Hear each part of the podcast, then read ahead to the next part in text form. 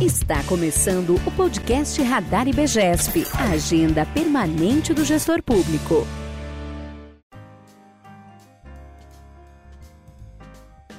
Oi, pessoal, eu sou a Dolores. E eu sou a Marina, e essa é mais uma edição do podcast Radar IBGESP, a agenda permanente do gestor público. Hoje a gente vai falar de um tema que tem impacto direto no cotidiano trabalhista dos gestores públicos, que é as são as mudanças no regime do servidor. A gente está vivendo um cenário de amplas modificações, tendo em vista a mudança do governo federal e uma série de medidas econômicas que vêm sendo propostas, e a gente vai falar como isso pode impactar o seu dia a dia de trabalho, servidor. E para falar um pouquinho sobre esse contexto, a Dolores vai apresentar para vocês algumas coisas que estão em jogo nessas mudanças. Oi, então, é, muito tem se falado nas últimas semanas, eu acho que desde a primeira semana de novembro, sobre o Plano Mais Brasil. O Plano Mais Brasil foi apresentado pela equipe econômica do governo federal e ele envolve três PECs, que seriam três propostas de emendas constitucionais, sendo elas a PEC emergencial, a PEC dos fundos públicos e a PEC do Pacto Federativo.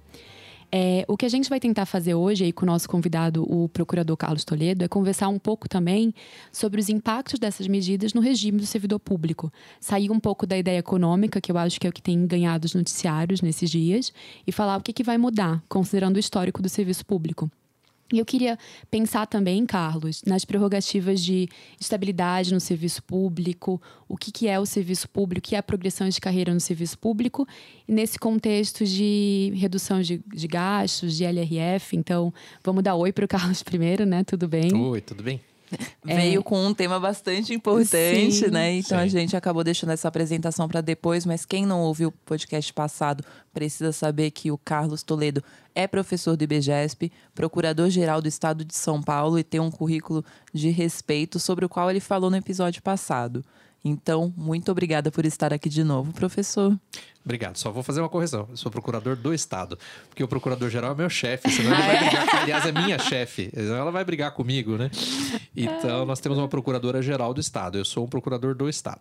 Então é isso, Carlos, bem-vindo. A nossa intenção hoje, até para esclarecer para os nossos ouvintes, não é esgotar o tema na, nas questões econômicas, de forma alguma. É conversar com o servidor é, sobre o que está por vir. Assim, eu acho que também não podemos garantir nada. É um debate ainda político, é uma pauta que está em tramitação na Câmara e no Congresso.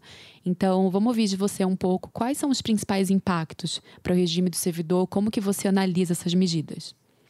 Perfeito, obrigado, Dolores, obrigado, Marina. É, eu só eu gostaria de frisar isso, que na verdade nós ainda temos um, um, um, cenário muito ainda nebuloso a respeito dessas mudanças. Por quê? Porque elas são, na verdade, ainda propostas, né? Propostas de emenda à Constituição. Embora no aspecto do, da, da recente reforma da Previdência o governo tenha conseguido emplacar a maior parte né, das mudanças que ele propôs no regime previdenciário, isso já é um impacto muito relevante em termos é, de perspectiva para os servidores públicos, é, nós temos agora uma preocupação nessas PECs é, no sentido mais de garantir e priorizar, digamos assim, a sustentabilidade financeira dos entes da federação. Então, todas as medidas vêm no sentido de reduzir endividamentos, reduzir é, é, custo né, com a despesa de pessoal é, estabelecer mecanismos que permitam que todos os entes da federação consigam né, reforçar, de certa maneira, mecanismos que já existiam antes, que foram objeto da emenda 19 que estabeleceu essa, esse, a lei de responsabilidade fiscal como um norte né, da, da, da, das finanças públicas. Né? Então, digamos assim, é um reforço, é um reforço uh, bem robusto dessas medidas de contenção de despesa no Estado. Tá? Essa é a tônica que eu percebo nesses projetos. Os analistas políticos muitas vezes não têm conseguido né, fazer previsões muito acuradas nos últimos tempos, então é, é meio arriscado fazer qualquer previsão. É, mas o fato é, nós percebemos, e isso não é uma coisa apenas no âmbito federal, percebo que há esse mesmo movimento por parte dos estados, no sentido de estabelecer medidas de contenção das despesas com o pessoal. É, eu acho que uma das PECs que mais trata desse tema é a PEC emergencial. E ela está dividida tanto em medidas permanentes como temporárias. É, como que você vê essa separação e esse texto? Então, é, existem aspectos ali que são de natureza puramente, é, não puramente econômica, né? Porque embarca na questão social, enfim, na questão jurídica também. Mas acho que a preocupação agora é por parte do governo federal é no sentido de haver uma restrição muito severa dos gastos públicos. É, e, logicamente, o, o, vamos dizer assim, o, o gasto que se considera mais relevante aí no sentido de restringir seriam os gastos de custeio, especialmente a despesa com pessoal. Então, o fato de ter estabelecido um me mecanismos mais intensos né? A ideia de que você tem uma primeira fase de implantação em que você é, adota mecanismos mais emergenciais, né? e, enfim, de proibição de concursos públicos, é, restrição na promoção dos servidores, redução até de jornada dos servidores, é, e que isso é, venha a, a, poder ser revertido mais para frente, né? que você consiga estabilizar, digamos assim, a situação orçamentária financeira é, do poder público e a partir de um determinado momento aquilo não se torne mais necessário. Quando você fala sobre a LRF, até ontem saiu uma matéria na Câmara dos Deputados falando que os deputados já estão divergindo sobre essa pauta e que, em realidade, o governo federal já gasta menos do que o teto com custeios de pessoal. Então, talvez também seja uma pauta mais para os estados e municípios, é isso? Sim, uma coisa que é interessante e polêmica nessas propostas é o fato de que, é, de certa maneira, elas alteram profundamente o, o sistema federativo, no sentido de que é, há um controle maior por parte do poder público federal é, nas finanças estaduais e municipais. É, de certa maneira, é, ele tenta mudar um pouco a lógica do sistema federativo. O sistema federativo brasileiro é um federalismo de cooperação. Então, muitas atividades elas são compartilhadas e elas são pactuadas pelos estados, municípios e pela União eh, de maneira a colaborarem, por exemplo, na área de educação, na área de saúde. Eh, então, por meio de repasse de recursos e, às vezes, quando os estados e municípios estão numa situação difícil, por meio de socorro por parte da União. A União, eh, apesar de toda a crise fiscal que, que é tão né, é, divulgada, é, a União ela tem é, maiores recursos. Né? Na divisão do bolo né, das receitas públicas, ela é, consegue ter um poder maior e, portanto, ela, através do, dos recursos que ela arrecada, ela consegue muitas vezes impor agendas aos estados e municípios por meio de convênios, né? É, através dessa distribuição de recursos de despesas discricionárias, né? que a União pode destinar para esse ou aquele programa. Né? Então, programas na área de educação e saúde federais, só para dar um exemplo, por exemplo, é, o SAMU é um programa que é praticado pelos municípios, mas com recursos uh, federais. Então, me parece que a lógica proposta pelo, pelo Paulo Guedes é no sentido de diminuir esse sistema de colaboração e cada uh, entidade ser mais, digamos, uh, responsável pelas suas atividades. Mas, por outro lado, estabelece uma série de mecanismos de restrição e fiscalização uh, no que diz respeito a repasses de recursos. Justamente assim, olha, você agora vai ter de andar com suas próprias pernas e eu não vou mais é, custear né, os seus déficits, né, caso você não administre bem as suas finanças. Então ela mexe profundamente, embora uh, eu veja uma série de questões aí que pode ser que não se consiga implementar tão facilmente né, uma mudança tão drástica no, na forma como o nosso sistema federativo funciona. Agora, uh, a questão da, da, dos estados municípios, sem dúvida, a questão maior aí uh, de, de crise financeira, talvez mais do que na União, sem dúvida, são nos entes né, menores, né? nos estados e nos municípios, muitos deles estão severamente uh, comprometidos nas suas finanças. Você trouxe então para a gente uma questão que pode ser difícil de ser implementada, né, que traz uma série de discussões e pelo que a gente estava conversando nos bastidores, a possibilidade de diminuição da carga horária do servidor ou da redução do plano de carreira, da remodelação desse plano de carreira, também é algo que pode ser bastante litigioso, já tendo, inclusive, decisões do Supremo referentes a esses temas. Você poderia falar um pouquinho sobre isso? Claro. É, já havia uma previsão na lei de responsabilidade fiscal de haver a redução proporcional da jornada do servidor com a redução do seu né, seu pagamento proporcional à sua jornada, é, de maneira a, um, a, como uma medida para conter né, quando os gastos com custeio de, é, de pessoal superassem os limites previstos na, na lei de responsabilidade fiscal.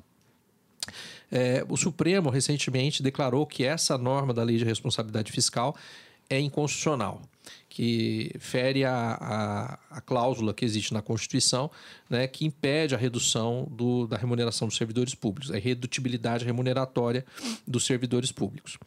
Então, uh, por conta dessa decisão do Supremo, obviamente isso foi levado em consideração, é, embutiu-se na PEC, né? aliás, é, em ambas as PECs, porque muitas coisas estão redundantes, né? tanto na PEC que cuida da chamada PEC emergencial, como na PEC uh, que, que é mais relacionada ao Pacto Federativo, né? como estão chamando. É, você tem várias é, medidas que estão redundantes nas duas PECs. Eu não sei muito qual o propósito é, do governo em mandar textos, é, às vezes até com disparidades né, nessas duas PECs. Mas, enfim, é, então embutir nessa PEC essa medida é uma forma de você contornar, de certa maneira, aquilo que o Supremo afirmou. Isso vai gerar litígios? Certamente que sim. Por quê? Porque as emendas constitucionais, elas são normas, não são normas ilimitadas. Elas estão sujeitas a limites previstos no artigo 60 da Constituição, que estabelece como elas devam ser, né, as chamadas cláusulas pétreas, enfim. Então, a questão da irredutibilidade é uma cláusula pétrea? Isso é uma discussão que o Supremo vai, vai ter de enfrentar uh, e certamente haverá ações diretas de inconstitucionalidade em face dessa emenda constitucional assim que ela for promulgada e se ela tiver esse tipo de medida. Qual será o resultado? Não sabemos. É difícil saber o que, que o Supremo vai decidir, eh, principalmente nos últimos tempos, né, em que as decisões têm sido meio oscilantes. Sim, eu acho que é, retomando o que você fala, não sabemos o que vai acontecer, também tem uma outra pauta que está aparecendo para o governo federal, que seria a reforma administrativa. Como que você vê essa pauta? Como que ela está posta no momento? Também é muito incerto, porque houve uma, alguns Uh, enfim, alguns pronunciamentos né, por parte das autoridades federais, é, no sentido de que, por exemplo, um dos aspectos que seriam objeto dessa, dessa reforma administrativa seria, por exemplo, a estabilidade do servidor. Porém, não ficou muito claro qual é o propósito dessa mudança. Me parece que se pretende alongar o prazo de estágio, de estágio confirmatório do servidor público, né, que hoje é um estágio de três anos, alongar para dez anos. É, eu vejo com muita preocupação esse tipo de proposta. Eu vou explicar por quê.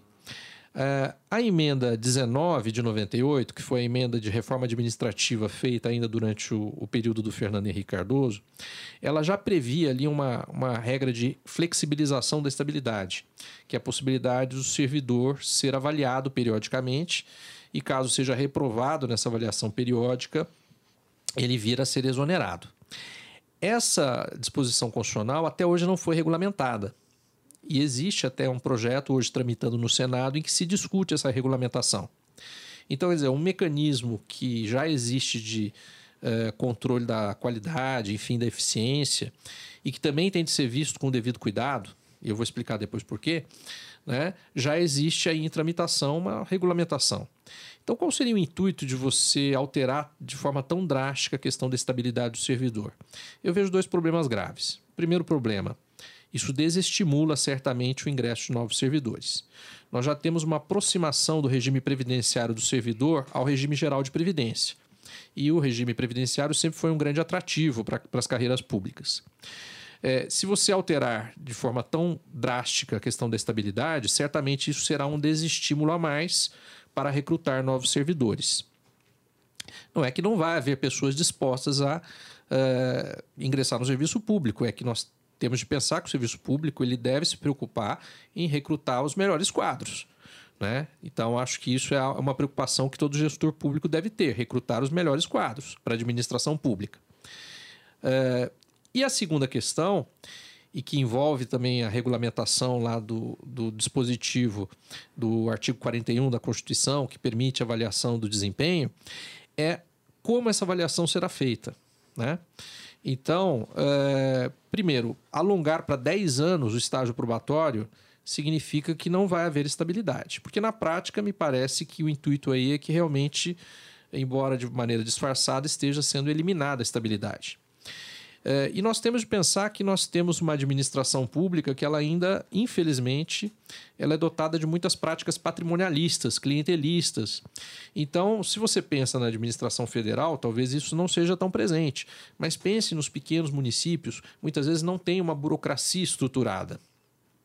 Então, quem estuda administração pública sabe que nós passamos, né, que existe aí um, um, uma trajetória clássica né, da administração pública que ela começa como uma administração patrimonial, em que os cargos públicos são distribuídos como favor, uh, e depois, com o tempo, por conta das próprias, né, da própria necessidade da sociedade capitalista, ela vai evoluindo para um estado burocrático, em que você tem o recrutamento por mérito, em que você tem uma atuação mais impessoal do servidor público, né, em que a legalidade é o norte dessa atuação. E o que acontece? Nós temos no, no, Brasil uma situação em que muitas administrações não superaram ainda o estágio patrimonialista e não tiveram ainda uma consolidação do, do da administração burocrática. Então, o meu temor é que com esse tipo de proposta nós retrocedamos num caminho que seria o caminho natural, no sentido de consolidar a administração burocrática. É, administração burocrática, o nome parece meio, né, tem um, uma conotação meio pejorativa, mas veja que é um processo evolutivo, né? Então, o fato de ser uma administração burocrática é um, um, uma vantagem em relação à administração patrimonialista, que é baseada em favores, né? Na, nas relações pessoais.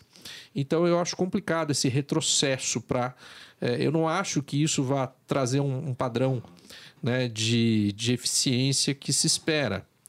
Ao contrário, eu acho que a tendência é que você retroceda a relações é, arcaicas né, na administração pública, que é o que prevalece em muitos lugares do nosso país ainda. Muito interessante, Carlos, você falar sobre a burocracia e as vantagens também, que é uma questão de controle, né? Não ter burocracia seria é, retroceder um pouco. É, é, é um termo que normalmente não é muito bem utilizado, porque a burocracia surge para justamente todos serem iguais perante uma lei, não uma família especificamente, não alguém de determinada classe social. A administração pública burocrática tem sim problemas de desigualdade, é, as pessoas acessam ela de forma diferente, sem dúvida, mas o preceito da burocracia é que isso não aconteça. É justamente você negar a ideia de que um grupo social com mais patrimônio possa ter mais acesso a direitos básicos. O problema, então, que a gente enfrenta hoje é como otimizar essa burocracia e justamente tirar o estigma dessa, dessa palavra e fazer com que todos acessem serviços de qualidade. Seria a dicotomia do conceito e da prática, né? Mas estamos no conceito certo. Exatamente. É discutido também e que precisa de certas evoluções, mas acho que dentro do sistema que está é justamente isso, né? Pensar em um Estado que seja burocrático nesse sentido, de tornar algo igualmente acessível a todos. Outro gancho interessante com que você falou, Carlos, é que a gente está vendo um quadro de envelhecimento do servidor, da falta de novos ingressantes, né? Então, faz, faz sentido a gente pensar em como essas mudanças no regime do servidor podem acentuar ainda mais esse quadro e o que isso impactaria no próprio serviço que a administração pública provê para os cidadãos. Perfeito, eu acho um tema interessante, é um tema até que me afeta. eu estou, digamos assim, já no, no terço final da minha carreira, né, na, no serviço público, então é, eu me preocupo com isso. Fui impactado pela, pela reforma previdenciária, né, me calculava, calculava que me aposentaria aí aos 58 anos, agora é, vou me aposentar aos 65 pelo cálculo atual. Então, é, tenho de pensar agora de uma maneira diferente na minha trajetória profissional a partir de agora. Tenho ainda 15 anos, mais ou menos, de serviço público pela frente. É, eu acho que o, para o servidor público, certamente, isso faz com que os planos de vida dele mudem. Ele precisa se adaptar. Infelizmente, né, dentro de uma perspe perspectiva pessoal, é claro que né, é, nós não. Quem é servidor público realmente não ficou feliz, mas embora né, eu acho que essa é uma medida que impacta não apenas o servidor público, mas também quem está atuando na iniciativa privada, nós temos de replanejar a nossa carreira. É, e eu diria assim: o que eu acho que é importante para o gestor público pensar é justamente em como ele vai lidar com esse envelhecimento. Por exemplo, é, o, vamos pensar na carreira, por exemplo, dos professores. Os professores, eles têm uma regra é, previdenciária mais benéfica, mas eles também foram impactados pela reforma, né? Então, é, já há uma dificuldade muitas vezes de diálogo entre gerações, porque é, as gerações novas elas são mais conectadas, elas vivem num mundo muito diferente em termos, né? É, como diria um, filósofo, um mundo mais líquido, né? É, com relações mais fluidas, com aspectos aí de comportamento diferenciados, é, com hábitos de consumo também diferenciados. É, e à medida em que os professores vão envelhecendo, esse, né, esse gap né, entre as gerações vai se tornando mais acentuado. Por exemplo, na área de, de, de magistério, eu tenho certeza que isso vai causar um impacto, uh, talvez na eficiência desse, desse professor. Aqueles que não conseguirem se adaptar a essa mudança, certamente isso redundará numa dificuldade maior de diálogo com os alunos que estão chegando na sala de aula. E eu diria em todas as áreas do serviço público é evidente que isso pode trazer um impacto. Então acho que o gestor público ele tem de, de se preocupar em adotar medidas que permitam a esse servidor se adaptar. Eu acho que medidas profiláticas também, no sentido de o servidor cuidar melhor da sua saúde, né? de haver medidas preventivas em relação à saúde mental, que eu acho que é uma coisa que muitos setores do, do, do serviço público há questões que afligem a saúde mental do servidor, então nós temos de pensar em cuidar desse servidor para que ele possa ter essa vida produtiva alongada que se espera dele. Né? É, agora, o impacto em longo prazo é realmente assim, para quem está pensando em ingressar no serviço público, é, eu imagino que nos próximos anos haverá uma diminuição de vagas. É claro, porque você está é, postergando aposentadorias que ocorreriam nos próximos anos e que serão postergadas. Então, isso é uma questão que já gera também alguns conflitos internos dentro do ambiente da, da administração pública. Por quê? Porque é, servidores que estão ingressando agora, eles têm regras previdenciárias diferenciadas, mais é, desfavoráveis do que, aquele, da, do que aqueles que já estão no final da carreira. Isso causa alguns conflitos de interesse. Então é uma situação de transição realmente que todos nós temos de ter muita empatia, né? os gestores públicos, os servidores, é, para que a gente possa atravessar esse período da melhor forma possível, é o que eu posso dizer. Muito bom, adorei a referência Balma agora no final. Vai ficar para os próximos temas. Muito obrigada pela presença. Eu acho que é, vamos continuar com essas pautas. A reforma previdenciária, o Plano Mais Brasil, reforma administrativa não são coisas que vão sair do debate público agora. E o nosso foco é falar com o servidor, falar com o gestor, como que isso vai impactar, quais são as mudanças e os alertas também, vindos de uma pessoa tão estudada na área, tá bom? Eu queria também agradecer você, professor Carlos. Foi muito bom ter tê-lo aqui nesses últimos dois episódios e queria que você participasse de muitos próximos, né? Para quem não sabe, o Carlos ele escuta muito podcast, então essa qualidade assim também vem de muito estudo. Exatamente. E também queria dar um recadinho para os nossos ouvintes que nas próximas duas semanas, por conta do período do Natal e do Ano Novo, nós não iremos publicar, mas fiquem tranquilos porque no próximo episódio a gente vem com uma surpresa. Eu ou Dolores, uma de nós, será entrevistada para vocês conhecerem um pouquinho mais da nossa área de estudo também. E é isso, professor. Você fechou aqui o ano com chave de ouro. Muito obrigada mais uma vez. Eu que agradeço, para mim foi um prazer enorme, estarei sempre à disposição de vocês, tá? E obrigado ao ouvinte pelo, por, por nos ouvir. Ótimo. Um tchau, tchau, pessoal, e boas festas. Tchau, tchau.